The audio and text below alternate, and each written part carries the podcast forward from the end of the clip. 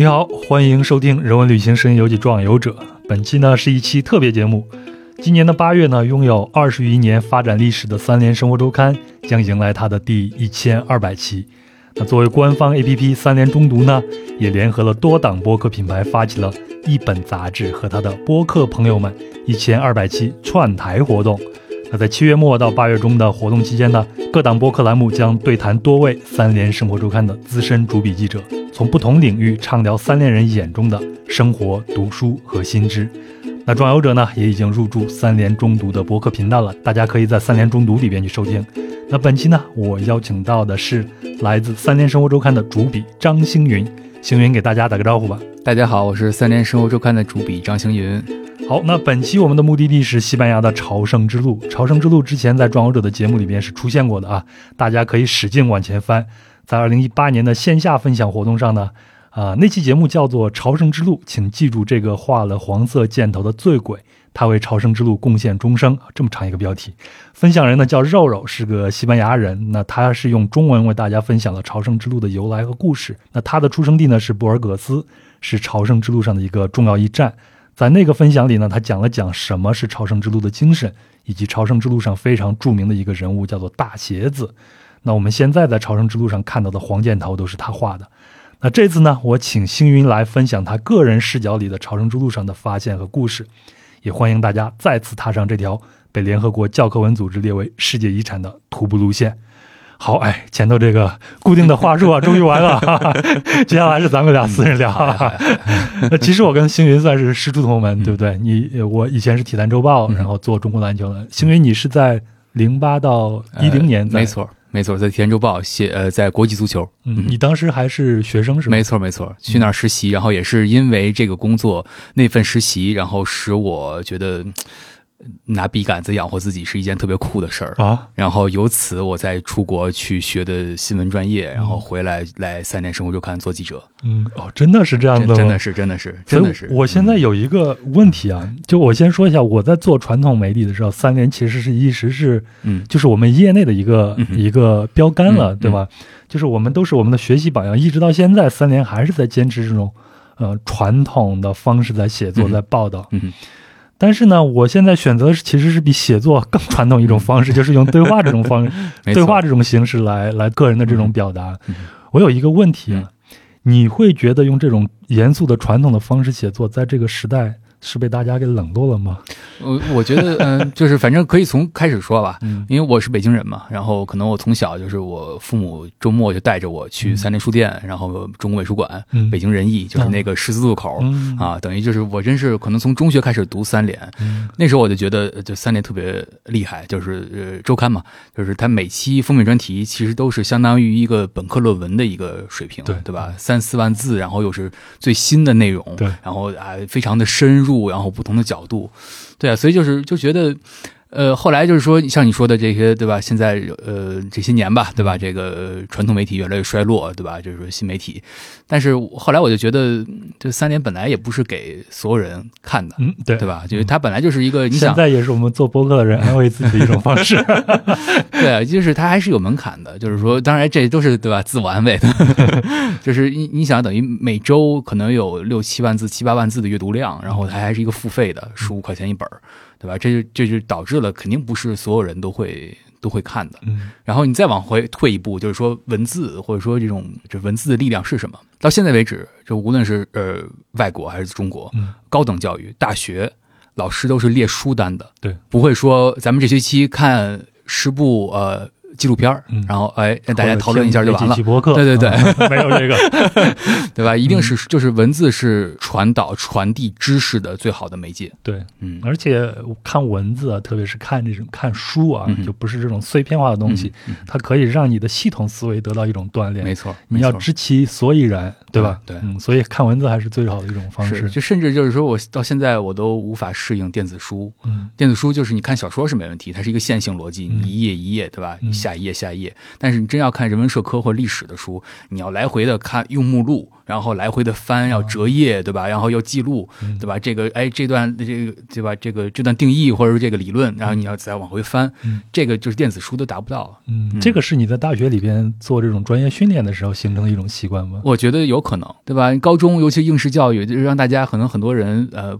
甚至不喜欢读书，对吧？就是读学读书是一个，对吧？啊，那个要要考试要应试的一个，对吧？但是其实大学是一个机会嘛，就是让大家能够真正的使用书，怎么去用这个书，对吧？怎么看目录，怎么怎么看每一章的开头和结尾，对吧？这是其实是一个基本功嘛。嗯，哎，那你是在法国读的研究生？研究生是？你在那边的时候，在学校里边这种阅读氛围，它会很浓厚吗？对，就是你想，我我本科念的是法语专业，在北京，然后我其实没有过特别。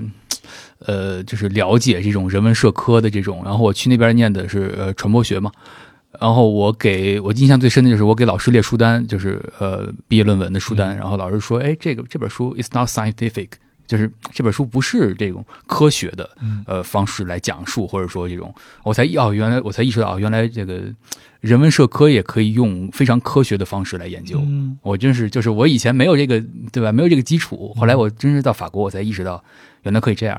对，对，就这个问题，我想特别想跟你多聊点，因为我现在也有这样的一个困惑，就是现在用这种传统的这种方式写作，就像三联这样的传统的方式来写作的话，对你个人来说，你会觉得这是一个？收获吗？那一定的，一定的。对，就是反正我们日常的工作就是这样啊，就是说现在基本上是周刊吧，但是我们有三十个记者，然后我们基本上是一两周写一篇文文章，啊，一篇文章六千字、八千字、一万字都有可能。然后基本上这我领到这个题目，那我就是我就把呃当当和京东。呃，A P P 打开，呃，这个题目相关的所有的中文书全下单 啊，然后全买过来，然后他可能，尤其当当可能对吧？上午下单，下午就到了，下午下下午下单，第二天上午就到了。当当给咱们打钱啊！然后那你就看嘛，对吧？然后其实也不用说每本书或者每篇都要看，对吧？就是说，但是你要充分利用目录，对吧？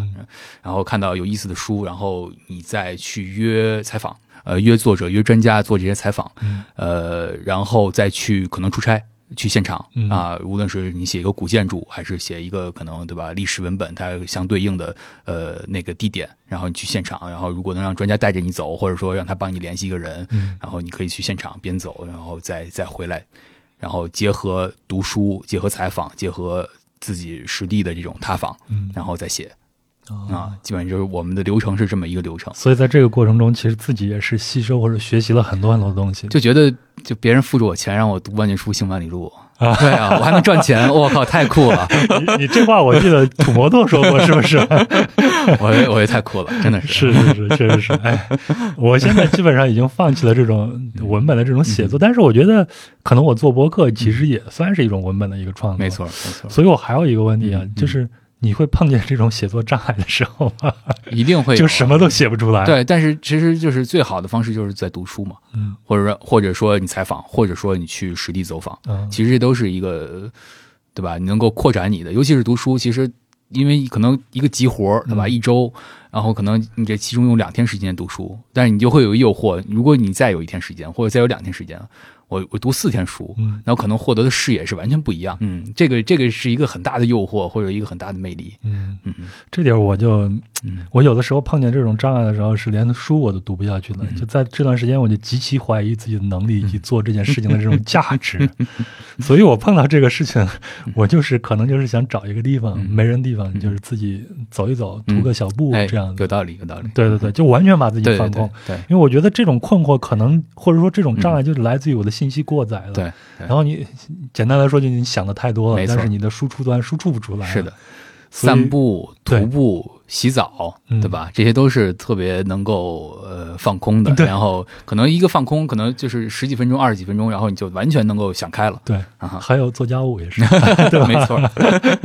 所以这次我碰见这种障碍，就七月十一号，咱俩刚认识那一天，我是去徒步了，然后是八个小时东陵山啊，太厉害了！这个八个呃不 没有没有没有八个小时，就是那天我给自己就是立了一个小小的一个志愿，就是在这八个小时不跟任何人说话。但是你的脑子在这个过程中，它是时刻在活跃的。那天脑子里边有很多很多念头，但是在这样的时候，你不会有那种愧疚感，你知道吗？就我知道我是在从事这种徒步的这种运动，没错。但是我的脑子呢，也没有接收过多的信息，只不过就是我自己突如其来的一些念头，没错。然后在那个非常自由的状态中，我觉得就非常非常的放松了。是。然后这次再碰见这个，我就在家里做家务。一边做家务，我就一边想：哎，我跟星云聊的时候聊点啥？咋开场啊？有意思，有意思。是是是，我也我也是，就是就说到这个封面嘛，或者说这个这期主题，其实就是因为我也是我我是一五年回的国，然后然后就去三年工作了。嗯，然后三在三年其实是没有，因为周刊嘛，然后是没有正常的假期的，五一、十一大部分都不放假，唯一的假期就是两周，呃，春节假期。嗯。呃，两周，然后我是可以彻底的不带电脑的，嗯。啊，可以不用想任何的这些跟工作有关的事情，然后因为就毅然决然的不带电脑，对，是的，并且就是说我那时候刚回国嘛，然后也我欧洲的朋友、法国的朋友什么的都在那边，然后我就每年春节假期两周，我就去西班牙呃圣雅各朝圣之路去徒步，嗯。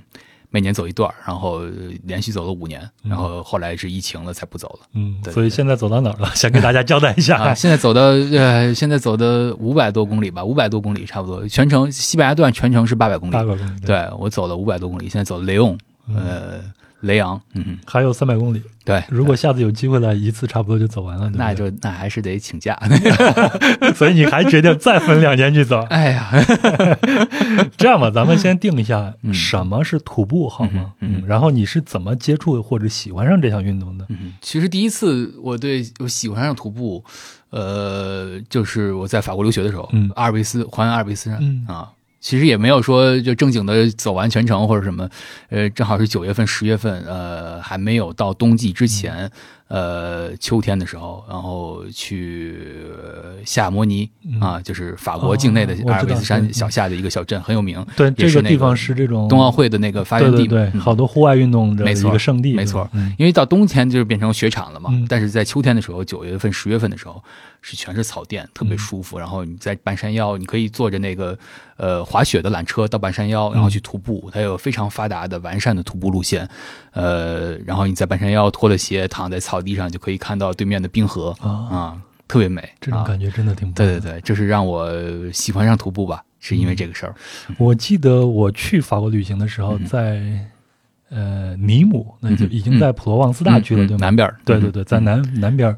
然后晚上跟我的房东一起吃饭的时候，他就问我说：“你们到这边来有什么样的目的？”我说：“我可能想去看一下那个周边的景点，然后听说那个。”薰衣草好像还没开，然后这个房东就特别的惊讶，说：“ 为什么我接待的韩国、日本，包括 台湾的这些旅行者来到这边都要去看这个薰衣草，而我们法国人或者欧洲人来这边都会去附近就去那个大峡谷里面去徒步啊，或者进行一些户外运动啊啥的？”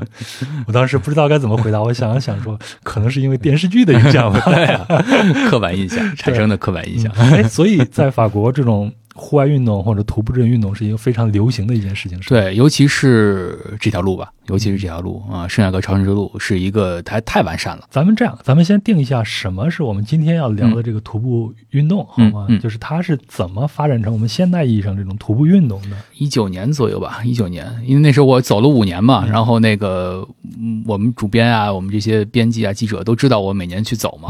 我就晒朋友圈嘛，对吧？啊，然后他们就后来就说，其实可以写一期封面专题，写这个徒步。对，这不挺好？你去又有人给你花钱让你没有？他们就是想省钱，而且没让我去，就说我就去了好几年了，哎，你很熟了，就不用去了，直接在家写吧。可坏了，混蛋！三联的这个封面的专题的这种。呃，操作方式都是，就是他要以一种对吧，很科学的方式、多层次的角度来解释这个运动或这个现象。咱们今天也这样，多角度。对，所以其实也也就也就回到这个问题，就是说。到底什么是徒步，或者说徒步是怎么兴起的，对吧？其实后来我就研究，就是其实到十九世纪的时候，对吧？之前就是走路都是徒步，都是一个流流浪汉或者饥民有关的一个，它并不是一个运动。对，到十九世纪的时候，就是欧洲有了这个这个浪漫主义，大家开始重新的向往自然，才开始觉得就是说在自然大大自然之中去徒步是一件特别好的事情。嗯。后来到了再往上，就是再往再往到到现在，就是二十一世纪，嗯。就又是一个，它是逃离城市，对吧？就是说，因为现在城市太发达了，你要回到自然，逃离城市的一种概念。我因为我后来就是找了很多资料嘛，对吧？就是我就发现，就是它还是有很多反现代性的。因为现在的这个现代性的最核心的就是速度，对吧？就是人类创造那么多蒸汽机车，对，呃，汽车，对吧？呃，高铁，呃，飞机，呃，甚至自行车都比徒步都比走路要快，嗯，要更高效。要节省时间，对对吧？但为什么大家要去徒步？嗯，甚至是反现代体育精神的一项运动，对吧？就是公开、更强，对，它不不高不快也不强，它非常慢，对吧？甚至就是说它没有成绩，它不像大部分的，对吧？就是说这个体育运动它是有成绩的，你多少多少秒完成了多少米，对吧？它没有，它就是这些大家聊起来就说，哎，我去过哪儿，对吧？我看到过什么风景，我遇到过什么样的事情，然后遇到过什么样的人，甚至大家都不会去攀比我用了多长时间。没错，没错，因为这是特别有意思，因为我们主编现在主编他以前是体育出身的，嗯啊。他是搞体育出身的，嗯，然后他又是一个五十出头的直男啊，所以就是他后来知道我，他不配有个名字，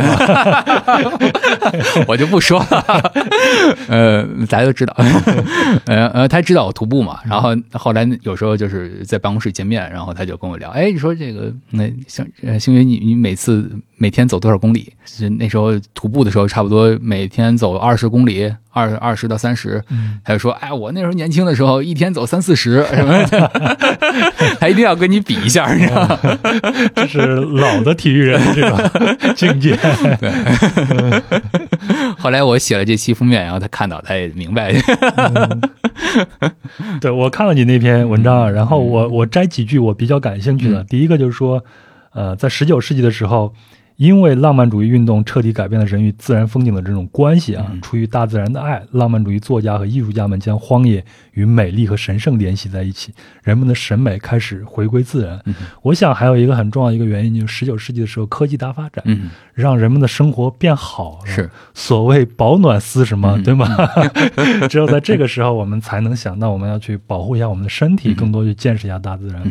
就我想起我父亲的一个事儿，现在我回去回老家的时候呢，我。就老跟我爸爸开车四处去转，老是走到一段地方，我爸就说：“哎呦，我小时候啊，我就是从家里边 走到这儿咋地咋地。”他为啥走？是因为他没有其他的交通工具，只能靠走。比如说他要去城市一趟，他可能要走一天一夜这样的时间，晚上随便找个地方就睡了。这这可能就是你刚前头说那种流浪汉或者饥民的那种状态，对不对？但是现在。是大家生活条件都好了，他注意去保养身体的话，他每一天都会出去去散步啊什么，这其实也是一种小型的徒步。他已经把它变成一项运动了，这就把它给 浪漫化了。没错，对，没错。然后呢，我还看到你说是在一九三六年的时候，在法国是带薪休假制度出出现以后，这个徒步才开始慢慢的兴盛起来。这可能还是前面那个意思吧，还是就是大家有钱了才慢慢的开始出现这样。还有一点我比较感兴趣，就是说，在十九世纪末，国家公园在美国诞生了嘛。然后，在一九三七年就出现了美国东部著名的徒步路线，叫阿帕拉契小径。嗯嗯，这个我是一直非常感兴趣的小径。我看有个中国姑娘叫张诺亚，她应该是在二零一五年的时候花一百五十五天，嗯走通了全程，酷酷，三千多公里啊，太厉害了！我我也想着有一天能有这样的一个机会。其实对外国，就是因为除了西班牙这条路嘛，对吧？就是欧洲这条路，其实好多地方都有很好的、特别好的徒步路线。嗯，我们那期封面专题还有一个记者去写了，呃，去熊野古道了，嗯，去走熊野古道，对，嗯，这个也很重要。对，然后你说什么新西兰，对吧？好多都都有很多很好的那徒步路线。对，而且新西兰它的徒步路道非常的发达，包括澳大利亚也是如此。我我自己的感受，几乎你每去一个小镇，他们的小镇外面都有一条 trail 什么的，让你去自自由的去走一走。而且在这些路上，它的那个路标的标识都非常的明显，比如说你到终点有多少，是，然后让你心里就非常的安定了。它也没有什么，就不像是我们中国的这些很多步道。第一是野，第二个是它不会考虑到你徒步人真正想体验的是什么，没错。然后他就会修那种水泥路，对对，然后看起来非常的现代化，但事实上是。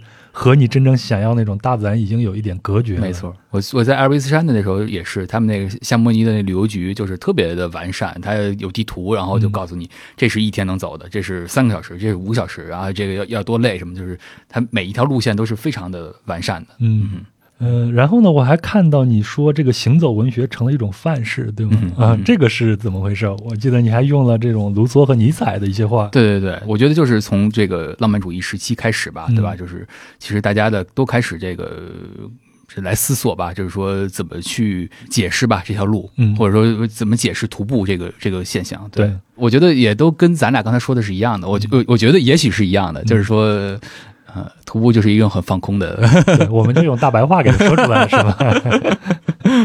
所以我觉得徒步的魅力就在于它是一个前进的一个动作，但是在这个前进的动作中，其实你是在丢弃一些东西。我首先我自己感受吧，我每年去徒步，呃，就是因为我，你像我作为文字工作者，工作一年，我要遇到很多的，对吧？采访，对吧？然后你跟各种人打交道。呃，察言观色，对吧？哎，他又开心了，他又不开心了，对吧？哎呦，对吧？就是很累，真的是。然后，对吧？对吧？就真的是这样。然后一年可能到头，然后你有两周时间，你是去大自然去徒步，然后你放下任何其他的这些人与人之间那种关系，而是真的纯粹的人与自然的关系，一种非常简单的，就是对吧？冷了就穿，热了就脱，渴了就喝，对吧？热了呃，饿了就吃。就是累了就歇着，然后你是一种特别，就是那种放空，是一个特别，你跟所有的东西都关系都是特别简单的啊。我也我也为此采采访过北大的这个，就是他们北大登山队的那个队长，就是也是他们就是体体育教育部吧，好像是啊，他们那个负责人，他就说到这种，其实这个对吧，就徒步它是一种一种反复的这种闭合型的运动，但是它跟跑道上或者说。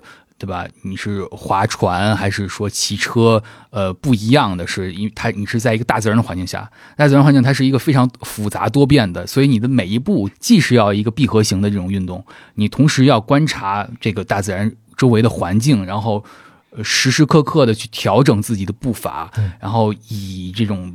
自己的调整来适应大自然，最后融入到大自然之中。对，咱那咱接下来咱们就简单愉快一点，咱们就上这个圣雅各之路。我先问一下，你是怎么知道这条圣雅各之路的？也是有一次吧，有一次假期，然后去跟朋友去去玩，在法国中部吧，然后就看到就发现有这条路了。古镇上，古镇上就有这个路的标志。走了那时候走了一天吧，也就啊。后来等于就是我准备要回国了，然后我跟我另外两个哥们儿在巴黎的哥们儿，然后一起去呃南法，就是法国和西班牙的交界，呃，这也算是一个经典的那个圣雅各长之路的起始起始点，嗯，徒步了一周吧，差不多啊。所以你第一次去踏上圣雅各之路的时候是完全没有准备的，对，完全没有准备。你当时能意识到你你走的是什么样的一条路线吗？完全不知道。呃，我我想想啊，就是尤其是我们到了那儿，就是起始点，然后看着第二天早上就是开始准备走嘛，然后就在那个街上古镇上都没有什么人，然后大早上的，然后就看到一些徒步的人，四五个、三五成群吧，嗯，一共就五六个人。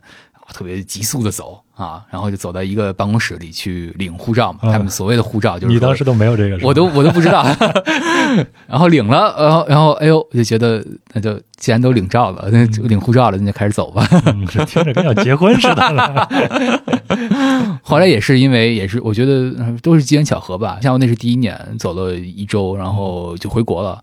然后但是我觉得我已经既然开始走了，然后我就正好有两周假每年，然后我就去继续走。嗯。每年都去啊，对对，连续了五年了。五年，对，我就等于是基本上是我跟我一个法国的巴黎一个哥们儿，嗯，因为你想在法国工作也没有春节假假期，对，我就每次基本上十一月二十一月份、十二月份，然后定下来春节假期，我就跟他说，他就把工作都调开了，嗯，然后我们俩就是在呃上一年的终点见啊，然后一起走一走一周，五天到一周，然后我们一年就见这一回。嗯，然后，然后就我们就一边走，拿一小音箱，然后放着音乐，一边聊天然后就是因为也也不用看手机，不用什么，就是那一周等于就是每天聊聊这一年发生的事儿。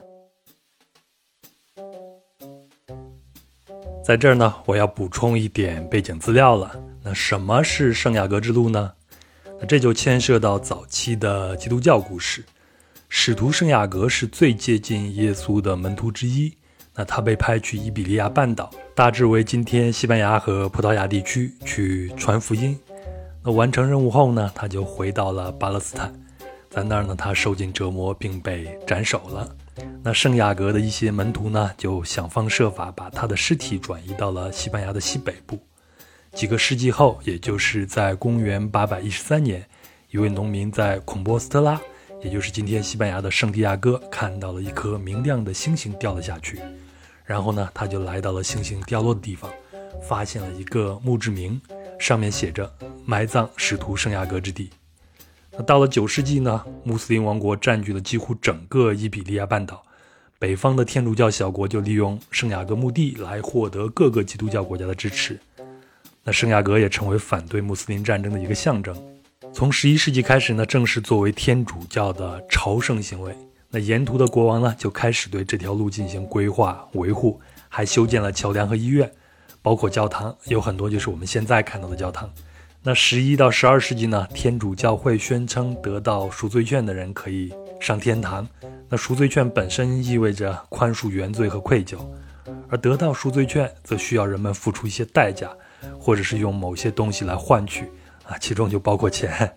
而把朝圣之路走到底呢，也会给你一张赎罪券。那你想想，一定会有很多的教徒去走朝圣之路。那到了一一三九年呢，就有圣雅各之路的官方指南了。在后面的故事中，你也会听到，现在去圣雅各之路也有官方的路书。另外呢，在欧洲的一些传统中，贝壳是人重生的一个象征，所以贝壳成了朝圣之路上的一个标志。那到现在也是啊。而到了十四到十六世纪呢，先是黑死病，然后是路德的宗教改革，那包括朝圣之路在内的种种中世纪教会行为，那路德都认为是偏离基督教教义的异端邪说。慢慢的呢，圣雅各之路也就没落了。前面我们也讲了啊，十九世纪的浪漫主义，包括科技的发展，欧洲人民生活水平的提高，让徒步成为一项运动开始发端。但十九世纪呢，据记载，每年只有几百名朝圣者来此。那直到二十世纪末，他才开始真正的复活了。另外，在这儿还要说一下，其实，在八世纪之前呢，欧洲人就会走这条所谓的圣雅各之路了。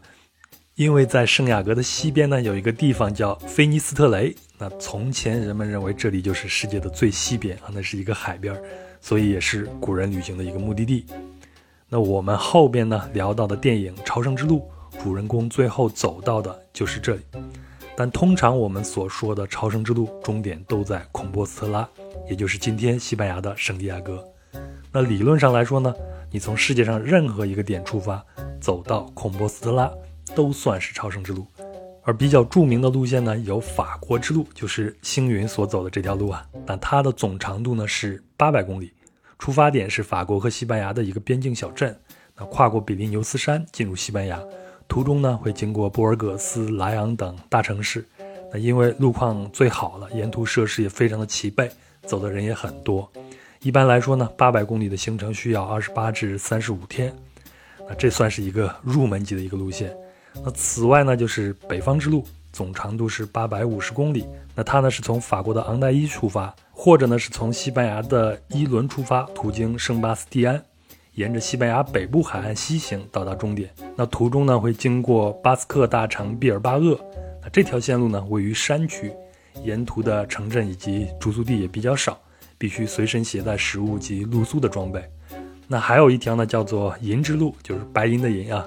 总长度是一千公里，那它呢是从西班牙南方的大城市塞维利亚出发，沿路呢会经过萨拉曼卡，一路北上到达终点圣地亚哥。好，那现在呢，我就想问一些比较小白的一些内容啊，就说这种路线的选择应该怎么去选择？另外一个。我们应该做一些什么准备？比如说上哪儿去看相关的这些资料啊啥的，然后我们在出行的时候要带些啥呢？你是怎么准备这些的呢？嗯，其实其实就是它特别完善，还有好几个起起点嘛，就是说一个是西班牙法国交界的桑让皮耶的堡，对，叫法国之路啊，对对对，法国之路就是它全程八百八百八百公里，是一个就是它最经典的。其实然后其实还有其他路线，像北线呀，然后葡萄牙线，呃，那些其实更短，或者说也没有那么经典了。嗯。然后它的原则就是说，你你如果你能够走完呃一百公里以上，你到终点，你就能有一个拉丁语的证书，所谓的对吧？然后就是说你这辈子的罪孽就洗清了，对吧？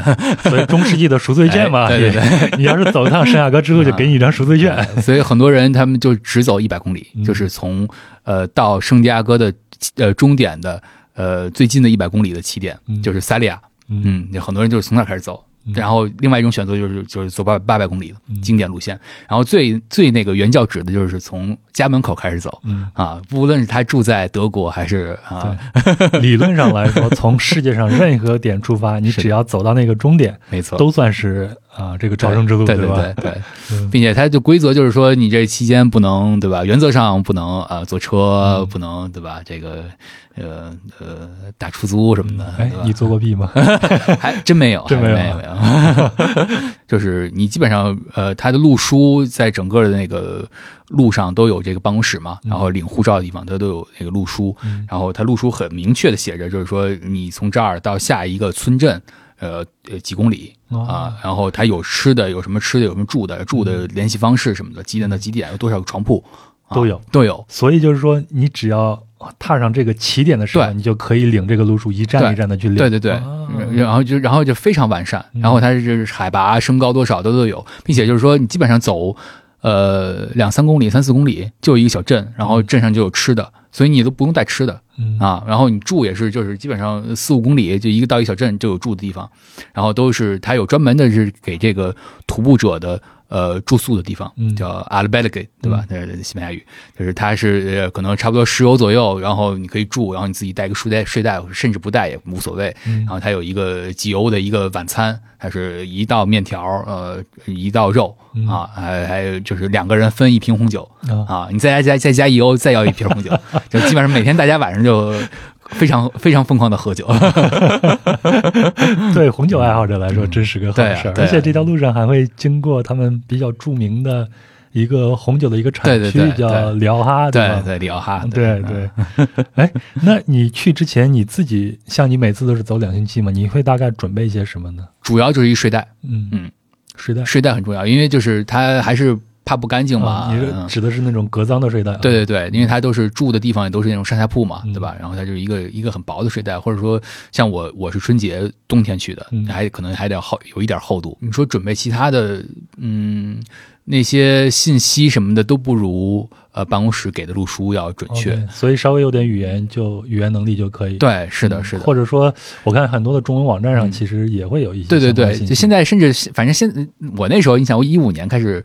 呃，开始徒步的嘛，对吧？一四年、一五年，呃，现在都很很发达，都有 A P P 了啊，有中文版。然后就是你到每个路过的每个城市，呃，然后他你去哪玩，有什么景点什么的，他都他都会那个啊，他就给你介绍。所以就是轻装上阵就可以了，对，并且带太多东西。对，并且就是说，呃，也这也是一个我的特别我觉得奇妙的体验，就是走了五年，我每年的那个包会越来越轻。因为你就发现，就是说，对吧？就是呃，你少一样，然后你每天走三十公里，就少了一斤，就是对吧？那就是很大的一斤呢。对，这也是一个很奇妙的一个事情。是的，记得我第一次长途旅行的时候是一一年，背了一个好大一个包，甚至一本很厚的这种中国自助游指南。但这个中国自助游指南，等我走到云南的时候，已经把它给扔了。后来我走了差不多四个月以后，就发现。其实我背后面背个十公斤左右就够我半年的生活了，完全不需要那么多东西啊。所以这种徒步真的是一边往前进一边丢弃的这样的一个过程。我后来真的是走到第四年、第五年，我就换了一个越野跑的包，嗯，五升吧，也就最小最小的。然后就是因为我是长头发，我就除了带一个那个母鸡的那个。吹风机，其他的都不带了，基本上换洗衣服都没什么啊，一双拖鞋啊，一个睡袋。哎，那什么季节去这条路上会更合适？肯定是春秋最好。呃，冬天去有冬天的优势，夏天是旺季。呃，因为暑假，呃，但是夏天非常痛苦，因为对树少啊啊，你对吧？迟早会遇到很树生树很少的地方，然后并且就很热。所以这就是夏天，大家都是抢着那个床位啊，然后你就要很早出门，呃，三四点，呃，很凉快的时候，然后走到呃下午一两点最热的时候，就到了那个 a l b e r g 到了他们住宿的地方了。如果你可能五六点才到住宿的地方，就肯定床满了啊，所以要及早的去抢床位。对，但是冬天呢，冬天也有冬天的好处，就是没有虫子，对吧？不晒。对吧？然后不会出很多汗，不用补特别多水，并且是淡季人少。但是不好的一点就是太冷了。那天气的原因也需要考虑进去。是的，是的。我基本上我我我都是冬天去的嘛，冬天去，尤其是地中海气候嘛，呃，就是一定会遇到雨，每年都会遇到大雨，然后还遇到大雪，嗯啊，都遇到过啊，并且就是说冬天的话，淡季。呃呃，有的那个住宿地方会少，它有的已经关门然后有的你遇到，反正你就遇到各种情况，然后可能那个那那那个负责住宿接待你的那大妈啊，然后她为了那个省钱，对吧？就是那壁炉可能晚上九点就关了啊，关灭火了，然后就那种中世纪那种大石头房子里头巨冷，晚上冻醒。哎，你说这个我可有兴趣了啊？为啥呢？因为我已经好多年没有住青年旅馆，可能就从我一六年底旅行回来以后，就再也没有住过 dorm 了，因为年龄到了，你知道吗？对 对对，现在 很多那种青年旅馆，人家就说不接待三十五岁以上的人。当然，他只是这样说啊，你去他依然会接待的。在青旅里边，我见到过，就是住床位见到过七十多岁的老人家都有的，人家一般是不会拒绝你的。所以你说这个，他这个住宿。全都是类似于我们青旅那种啊上下铺的这样子是吗？对，就是反正有这样的，有家庭自己弄的，然后也有那种呃教堂或者教会弄的，那种就也很爽，对吧？就是说这个你可能这种住在很古老的教堂里头，可能是一个侧面的一个对吧？一个一个侧面的一个辅助的房间，或者说这种呃，但是它会有甚至有节目。啊，你住了晚上八点，他就吃完饭，他呃叫你去参观这个教堂，是吧？啊，哎，我记得你第一次第一晚上住，好像就是在这样的一个教堂旁边的旅馆里面，对对对 l o n c e v a l l e s 就是那是那个那个法国西班牙交界的。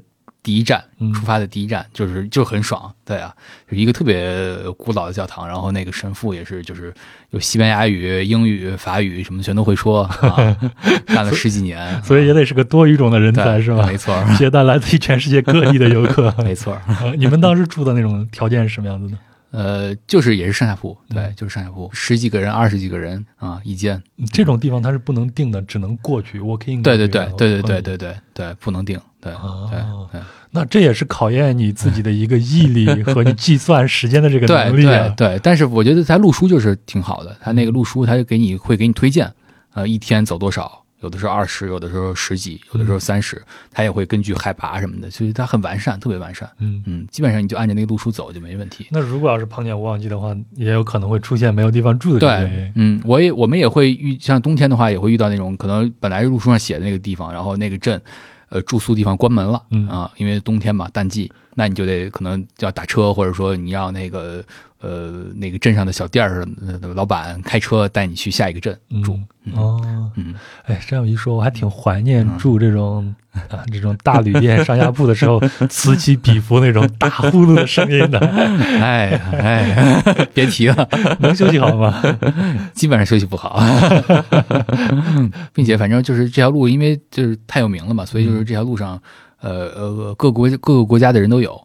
呃，各种什么法国的、西班牙的、英国的，然后亚洲的很多的、日本的、韩国的特别多啊，尤其是韩国，他们有可能就是天主教国家嘛，对吧？所以他们也会那个，我记得是他们有几个记者吧，也是去过，然后写了几本书，然后就特别火，嗯，特别多韩国人啊。嗯，我记得在这条路上，嗯。就是你到终点还是到哪儿有一站的时候，呃，这个我是想在后面咱们再聊这个《朝圣之路》这部电影啊。但是我也是从这个《朝圣之路》这个电影里边看到，就工作人员会问你来这条路上的目的是什么，对吗？对对，这是终点嘛。就是到到那个圣地亚哥大教堂，呃，就是他在给你签那个拉丁语的那个证书之前，他会问你这句，就是你为什么要走这条路，嗯，对吧？然后我也是就写那期封面专题那那期文章那期文章，然后我也是就查过嘛，就是像呃后来就不知道了，就是二零二零年吧，起码就差不多百分之十几的人是为了锻炼身体啊，百分之三十多的人是因为宗教原因，然后接近百分之五十吧，一半的人。是，呃，他说有这种精神收获，spiritual，嗯嗯，然后我也是以这个，我当时写那篇文章也是以这个为点吧，我就是觉得，呃，很奇妙，对吧？就是说，其实他已经褪去了宗教的这条这条路，已经早已经褪去了宗教的这种背景，而是整个徒步的这个过程是给人一种精神上的收获。你当时点的是什么？我没我没我没走到呢。哦，对对，你没走到呢。对，哎，你走到了，你会填个什么？那 肯定是 spiritual，就是精神上的。精神的是对，比较原教旨的人，他一定是呃，这个经典路线是八百公里嘛，西班牙段，呃，他一定是一口气走完。嗯啊，那就是一个月啊，每天走，嗯，基本上啊，走完八百公里。然后我是因为对吧，我没这条件，或者说我也对吧，偷懒儿，我就每周每次每次走一周嘛，每年走一周。但是我就看其他的人描述，当你一直在走，每天走，走一周、走两周、走三周的时候，你的精神状态是会非常不一样的，你会有很大的变化的。你想，如果一个人他每天走走二三十公里，然后走了四周，对吧？他对于这个世界的很多理解，他对于洗不洗澡，对于对吧？那背上背什么东西，什么是必要，什么是不必要的。就会有很大的变化的，那种那种精神上的收获是会非常大的。对，相信我，回到城市过不了多久就又变回来了。好吧，除非你一直在路上走的。哎，你当时给自己定的这个脚程，一一一般一天你会走多少呢？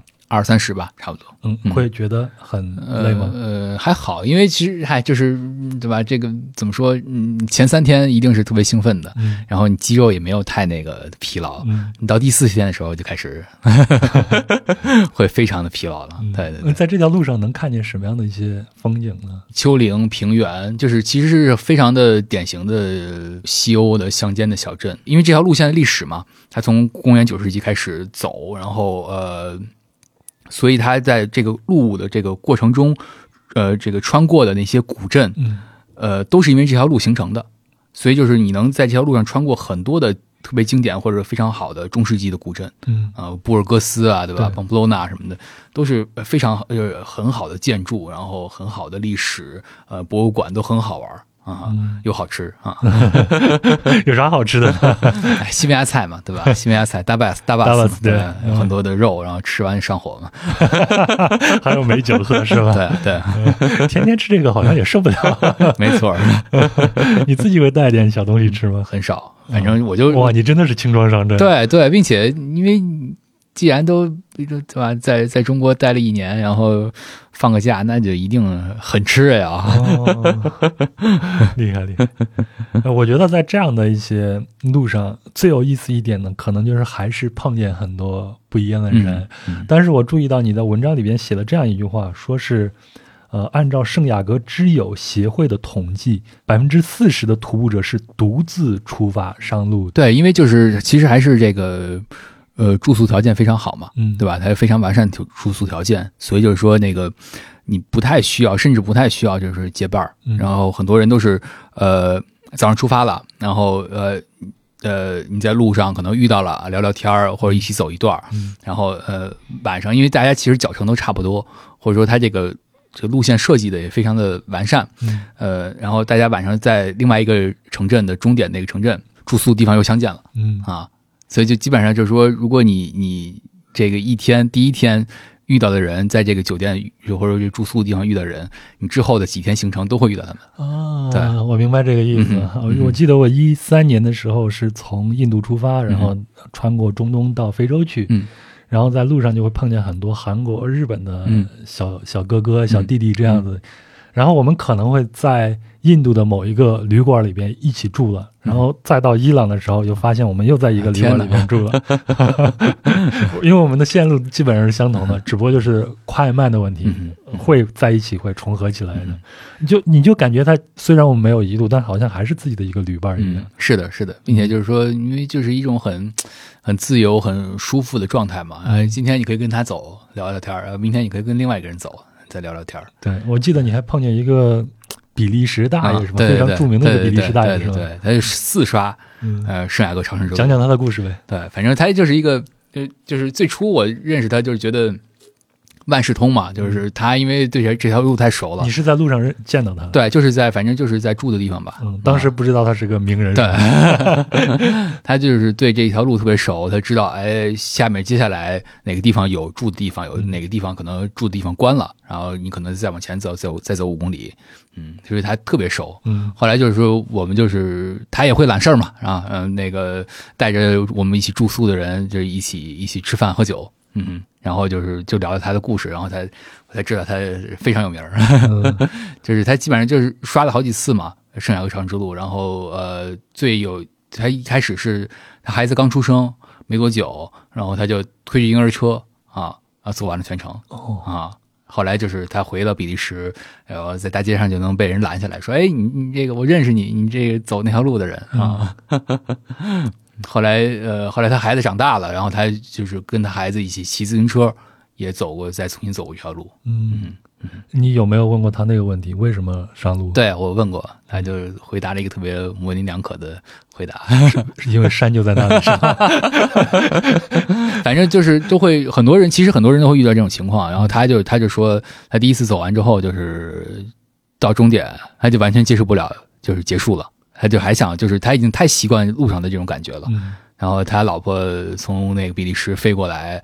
然后把他接回去了啊，他就，但是他就非常的失落。我记得你还采访了一个作家，叫做让克里斯托弗吕芬，是吧？对对对对，嗯，他是一个法国的一个作家，对，他是这个法国拿过龚古尔奖的一个作家。嗯，如果不是你这篇文章，我可能还不知道这个人名呢。讲讲他的故事。对，其实这个我也推荐他的这本书，就是他他是一个小说家嘛。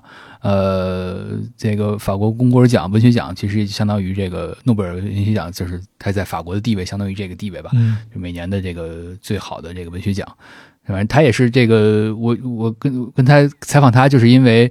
呃，他出了本呃书叫《不朽的远行》，然后前几年也有出了中译本，他专门就是讲这条路的。回头我找找看看，并且非常好，就是他用一种小说家，他可能一直在写小说，他从来没有写过非虚构的东西啊，然后他就写了这个，然后他完全是讲他的感受，嗯，就是能够有很多共鸣。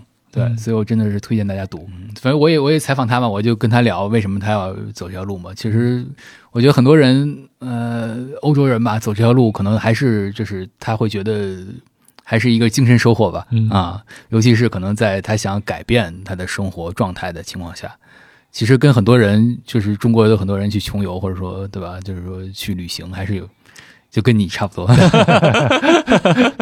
就是想打破生活中自己解决不了的一些事情，是吧？嗨，但是我回来以后发现，你生活中解决不了，通过这样的方式也解决不了，还要认真的努力的去生活的哈。扯远了，哎，前头我提到的圣雅各之友协会，这个协会也是一个法国人创办的，是吗？对对，其实就是它每个国家，基本上欧洲的每个国家都有这么一个协会，相当于。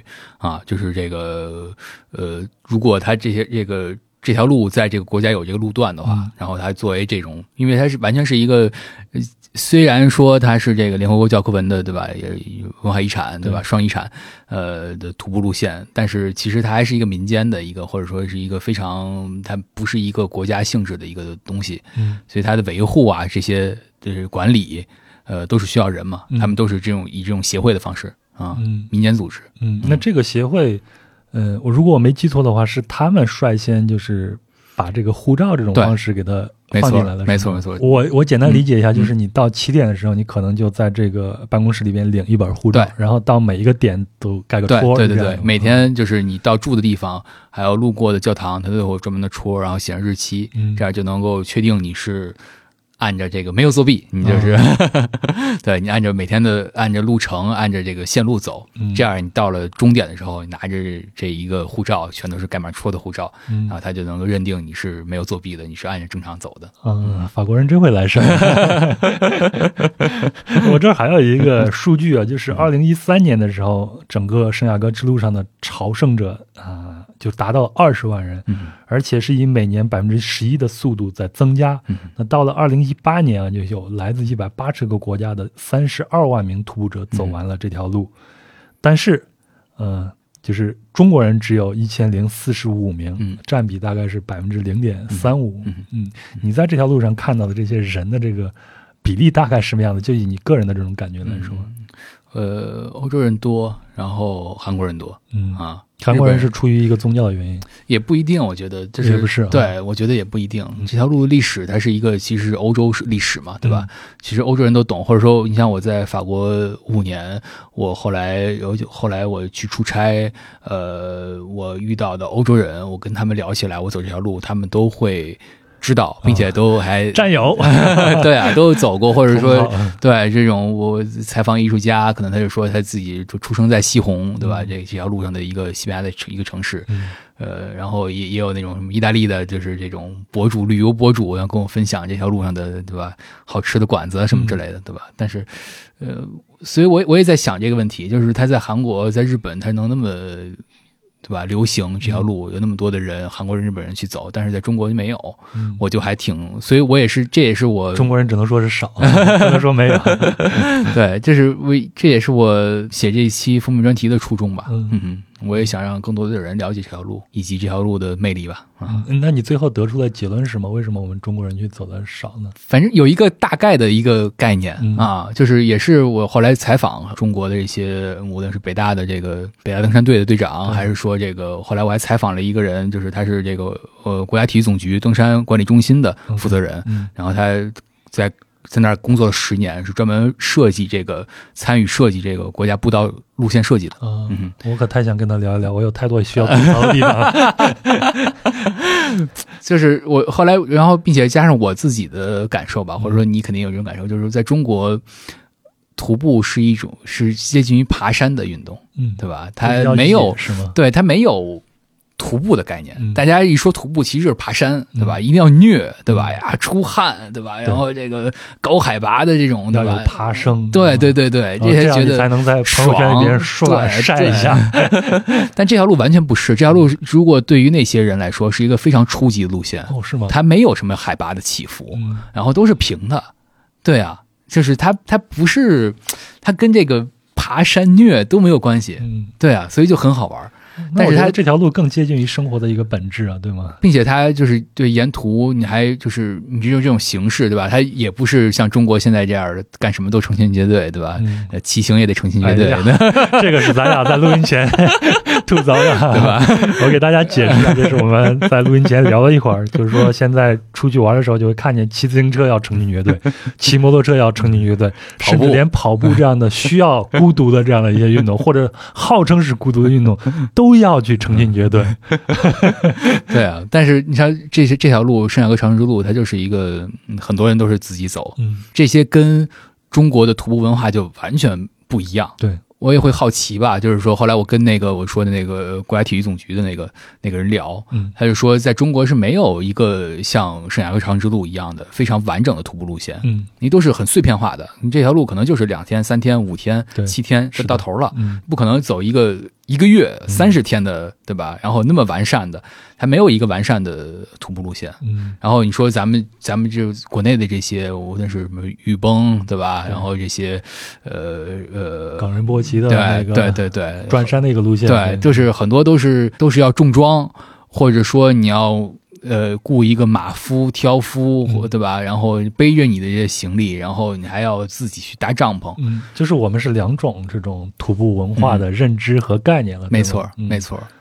所以我写那期封面也是想，就是 让更多人知道，就是可能在外国可能有另外一种，对吧？徒步文化，但是完全不一样的。对，其实我就是看完这个封面故事以后呢，我就想起来我自己比较喜欢的一个历史学家，叫做罗新啊，也是我们播客界的一个非常受欢迎的一个嘉宾啊。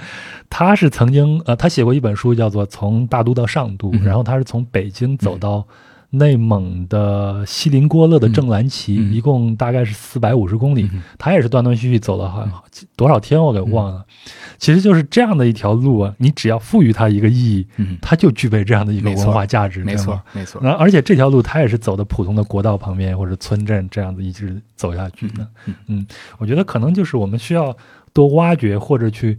多去建设一些这样的一些路，哎，那你走的时候，我记得你还有一次差点放弃了，是不是？那是在哪儿？那次就是太冷了，下大雪，非常大大雪。在什么路段呢？中部吧，我觉得，呃，Logolonia 之后，啊，然后还没有到雷翁。那应该是你第五年走的，是不是？对，差不多，差不多。冬天真的是太冷了，然后就是，呃，每天晚上就是都睡不好啊，然后。这个也都没有什么暖气啊，抠抠搜搜的，不舍得往壁炉里面添柴火，是吧？对啊，也也后来就就是那那个那个负责那个住的那个人，后来就把就把壁炉都关了。所以你你是出发以后发现下大雪了是吗？对，就是反正第三天吧，差不多第二天、第三天啊下大雪，但也就下了一天，还好，后来就好了。后来就出太阳了，坚持走下去了吗？坚持走下去了，坚持走只是差点放弃，没有放弃。对对对啊，那还好。后来就是因为疫情嘛，对吧？我我是你想我是二零年我还走了，嗯，对。然后我走的第二天武汉出新闻啊，然后但我还是坚持走了一周吧啊，嗯，然后然后再转转辗转，然后再回来。那时候欧洲还没有疫情呢，嗯嗯。然后三年过去了，对啊，然后三年过去了。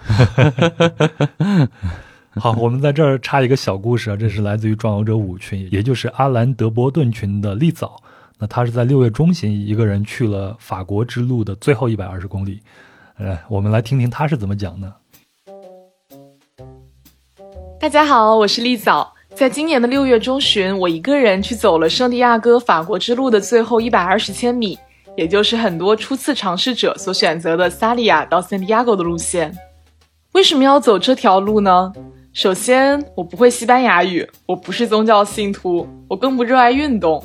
徒步对我来讲，可能完全不如博物馆或者图书馆来的有吸引力。这个问题啊，其实在我中途到达 Paris de l e 的时候，我就被工作人员问过。当时呢，我只是在懵懵懂懂的疲惫当中回答了一个 for relief，来表示自己不是为了宗教目的，而是为了寻找自己内心的一些平静。而如果让现在的我来回答，我会觉得是一个又一个巧合所造就的必然，是一些命运把我引到了这条路上。比如我正好选择了马德里作为交换地，所以谢邀刚下飞机，人在西班牙了。比如正好我二月份去波尔图的时候，经过了一个教堂，在纪念品商店里面被热情的葡萄牙小哥科普了什么是 Camino de Santiago，所以我事先买了一本朝圣者护照作为纪念品。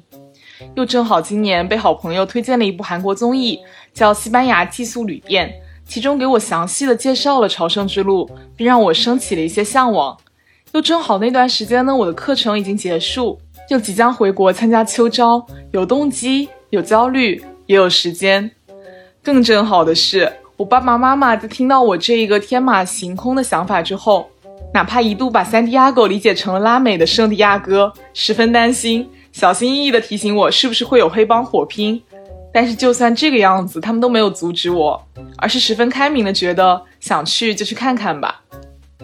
总之跌跌撞撞的，我就靠着一个又一个的正好迈上了旅途。我一路上都在问自己：是想要找回什么，还是想要忘记什么？是为了丢掉恐惧，还是单纯为了体验走路的专注？我在路上会听播客。看着地上黄色的箭头，听着装游者那期关于大鞋子的故事，我也会坐在树桩边听理解一棵树，听自然的韵律。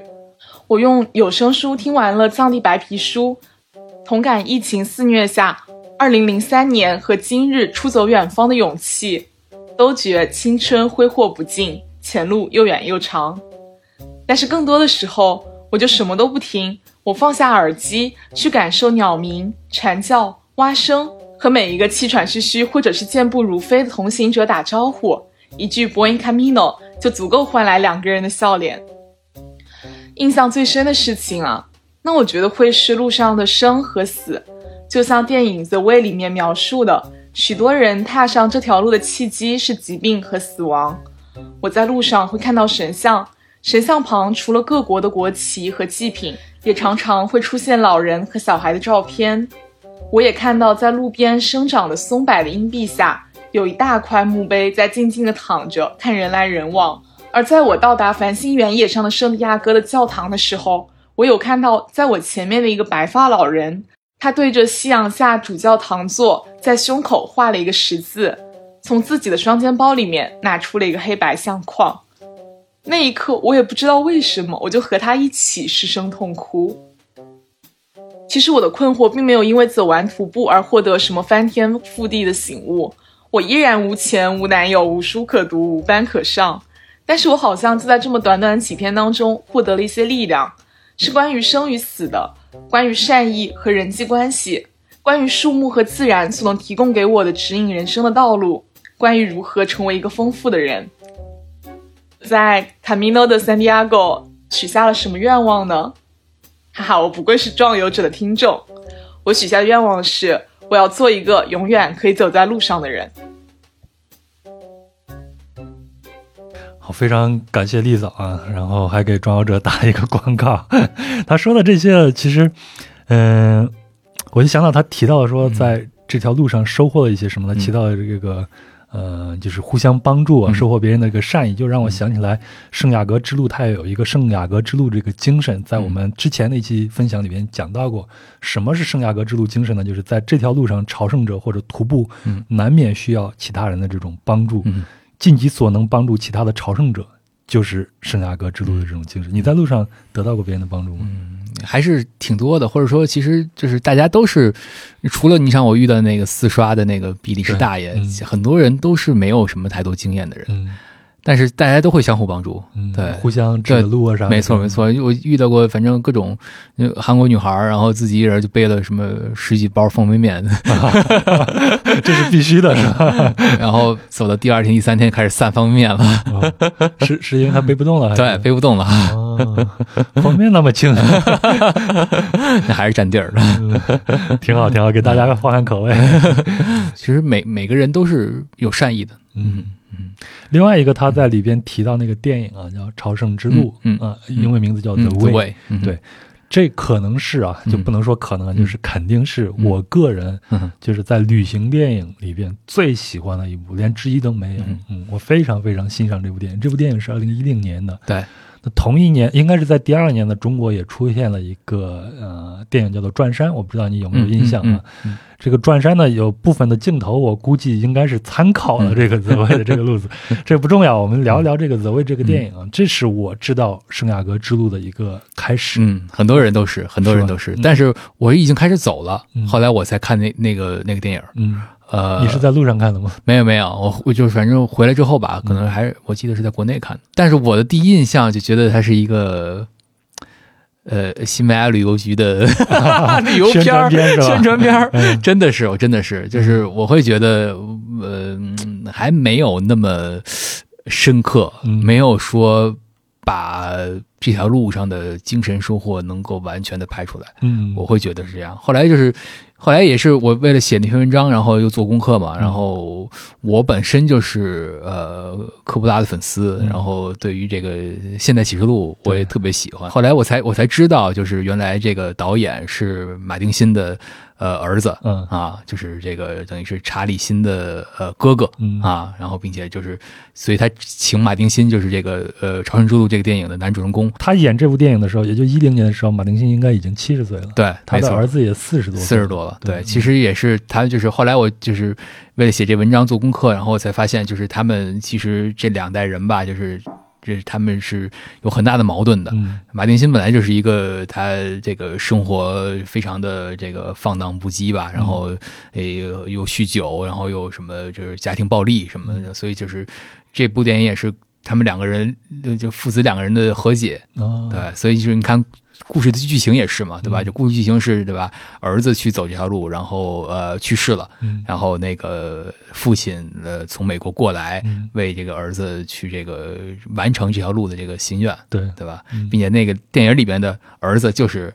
那个导演演的啊，我记得你还写了，就是说马丁辛和他儿子产生这种下戏的时候，应该就是他拍这个呃《现代启示录》的时候，好像他当时是有酗酒的这个原因，对对对对，然后就是让他儿子就从此就是远离他，最起码从心理上远离。没错，这个电影算是给他们俩一个契机。是的，因为就是查理辛，我不知道大家知道不知道，对吧？就是他也是马丁辛的儿子嘛，等于是这个这个电影导演的弟弟，对吧？就也是一个啊，这非常的。放荡不羁，对，然后，呃，最后就染上艾滋病嘛，就是他的生活也是一直是这个，对吧？呃，好汉两个半，也也认牌，都是他演的，非常有名的。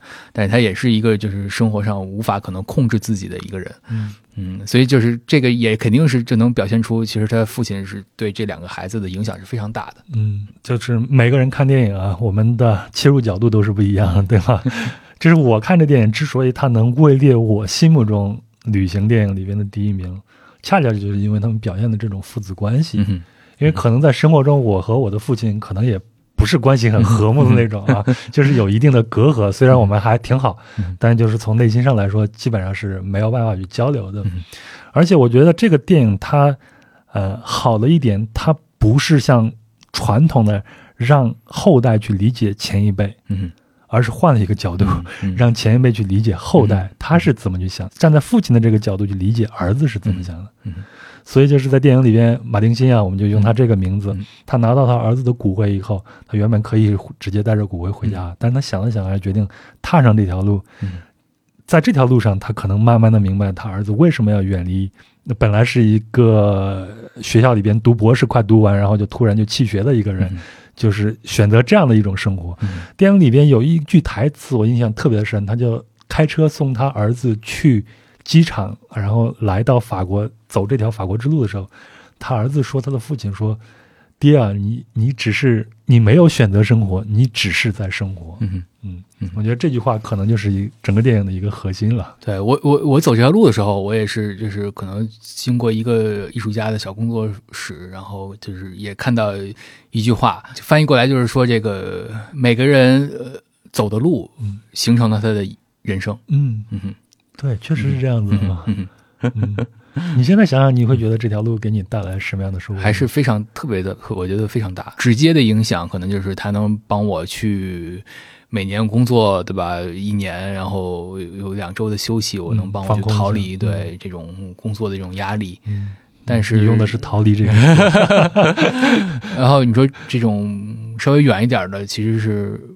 因为像每年我就是我跟我那个巴黎的哥们儿每年就见那一回嘛，然后两两个人一起徒步聊天，然后把这一年发生的事全聊完聊一聊一遍，其实也是也是，呃，为第二年做准备吧。我觉得就是总结这一年我发生的事情，然后我还会给自己定一个目标吧。第二年，然后你说再往远了，其实就是我觉得就是徒步的给我的感受吧。我觉得就像刚才你放的那个那个转游者，对吧？那个那个朋友说的，其实。很多人都是，我觉得这条路能够能够使人对徒步徒步上瘾，嗯，是一个非常好的一个起点，嗯，它不像，嗯。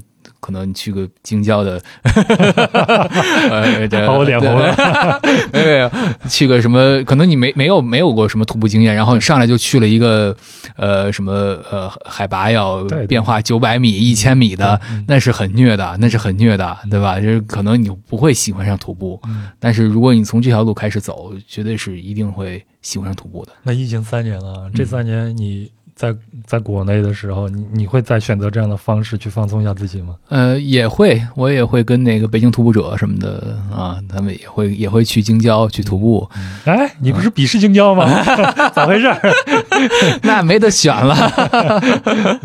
但我觉得更多的相关的吧，其实是我们做过很多期的那个封面专题。呃，三联这几年，我们做了很多这种相当于这种呃文化地理，相当于这个概念吧，比。比如说这个《徐霞客游记》，我们写了一个《徐霞客游徐霞客》，我特别感兴趣这个话题，但是你们已经聊了。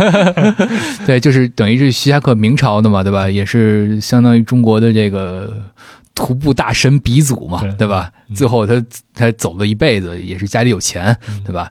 呃，你这一点就不要加了，太虐人了。这个不重要。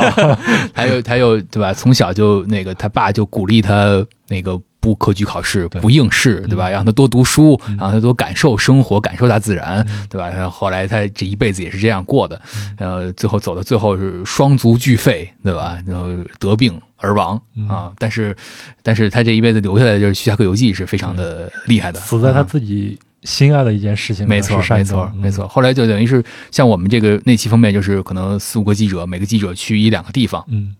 就是根据他的文本《徐霞客游记》文本，然后呃，因为他游记是很明确的嘛，第一天走到哪儿，第二天走到哪儿，走了多少公里什么的，他其实都是你按这个地图是可以按图索骥的。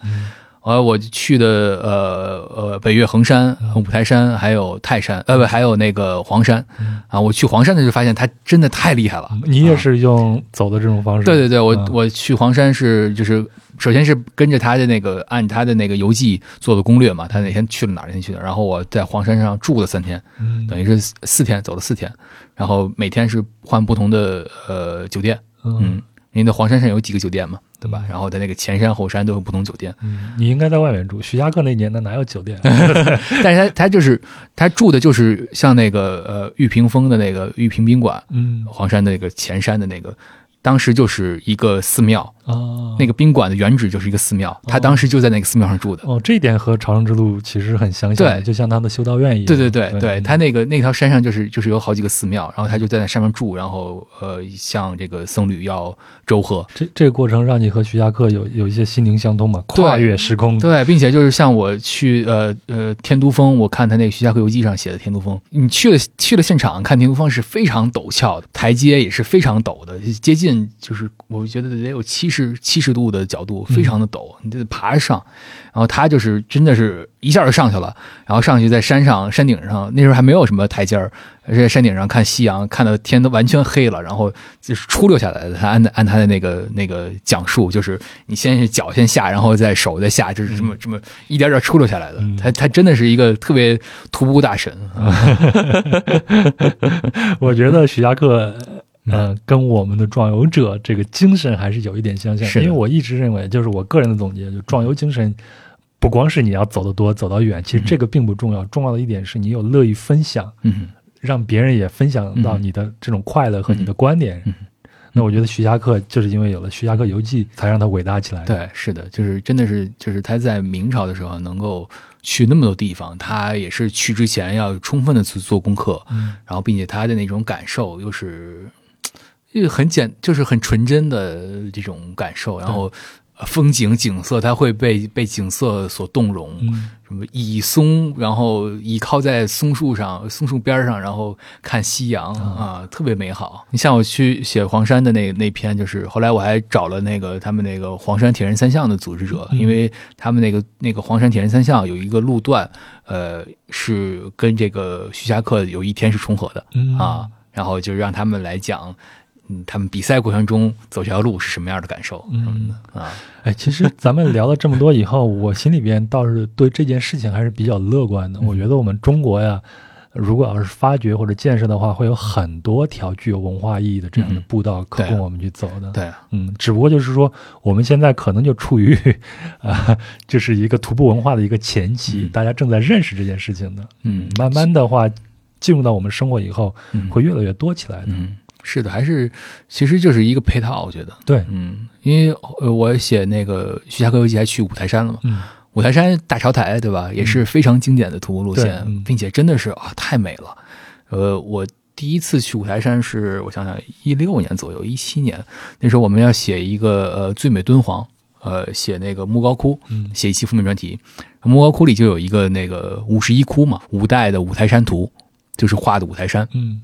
那个壁画，模糊的壁画，呃，就是就相当于是这个五台山圣迹圣迹图，嗯，因为就是它作为一个佛教圣地嘛，对吧？然后它在山顶上会出现很多的圣迹，嗯啊，就是这种显灵嘛，相当于。然后我我去爬的时候，去那个就是去年去写这个《徐霞客游记》，去爬五台山的时候，大潮台的时候，就真的是你在山顶上你就能感受到景色非常好看，嗯，就是云啊什么的光线，哎呦，说的 跟邪教似的。但是真的是特别，就是特别美。这些东西呢，还是推荐大家去呃买一下《三联生活周刊》啊，然后通过文字去阅读，我们构建一下我们自己的一个想象。当然，还是如果有这样的条件的话，或者有时间的话，还是亲身去走一走，去亲自去感受一下这样的一些地方。好，那咱今天聊的也差不多了啊。嗯，最后一个问题啊，你有没有憧憬过，你走到圣雅各之路的终点，有那个城市里边的大教堂的时候？你会做些什么呢？哎，我会很留恋，我会，我会，我会不甘心我走完了，护照一定要赶上，赶上车再说。是的，但是，对啊，就像一个念想一样，或者甚至就像那个《牧羊少年奇幻之旅》嗯一样，就是因为这条路还没有走完，所以它能给你很多的这种激励和一个目标。但是你真正走完的时候。你还得再找一条路，好累啊！我理解你的意思。你刚才提到这个《牧羊少年的奇幻之旅》啊，这我也是看了你这篇报道以后，然后才读了这本书，非常好读，两个小时就读完。但是他给我的这种呃震撼吧，可以这样说，还是蛮大的。因为我感觉我现在已经到了他在北非的丹吉尔卖水晶的那个阶段了，就过上了这样一种安稳的日子，但是已经忘了自己原本的想法和目标是什么了。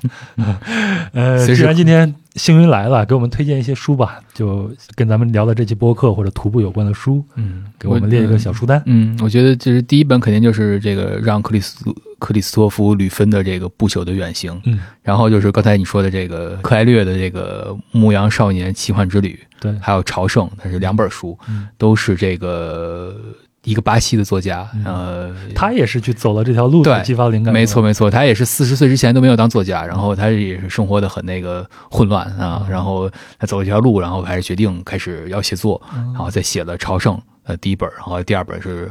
牧羊少年之奇幻之旅啊，就是这两本其实都是在影射圣地亚哥朝圣之路。这本书大家一定不要被妖风给吓到。我拿到这个版本的妖风上面赫然写着克林顿、普京、希拉里 推荐妈，但实际上书还是故事写的还是很好的。好，非常感谢星云，给我们听友们告个别吧。谢谢大家，再见。嗯，拜拜，拜拜。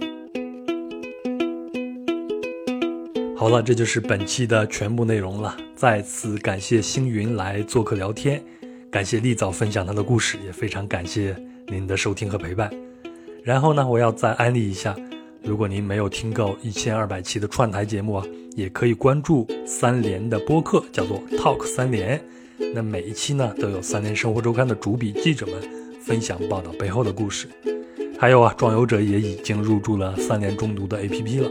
你也可以在这里收听《壮游者》，或者呢来购买三联的电子刊来阅读，都是好内容。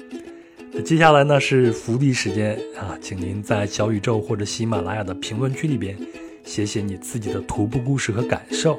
那我将在一周后，啊，也就是八月二十二号，各挑选两个优质留言，向留言者呢送出三联中读数字刊的会员月卡。那在有效期内呢，就可以尽情的看和听。三联生活周刊了。另外啊，在壮游者的听友群里，我也会送出会员月卡。那具体的玩法呢，我会在群里边另行通知的。估计是个小考试，按成绩排名来算。好，那就这样。如果你对本期节目有什么想说的、想聊的，欢迎在评论区里边留言。也非常希望您能够向朋友推荐壮游者。那我们在节目里边提到的相关的细节图片呢，都会在公众号“装游者”的文章里边展示，请您微信搜索并订阅“装游者”就可以了。当然，装游者也很需要您的赞助，您可以通过公众号文章下方的“喜欢作者”进行打赏，也可以付费订阅“装游者”的邮件通讯专栏“小路”，半年只需要九十九块钱就可以解锁更多的内容和福利了。那您可以在本期节目的声音简介以及公众号文章里边看到订阅方式。如果您想加入壮游者的听友群呢，请添加“壮游者二零一八”，也就是壮游者的拼音全拼加上二零一八，然后呢，他就会将您拉到群里边。好，那咱们这期就到这里，祝您慢慢走路，开心的走路，咱们下期再聊。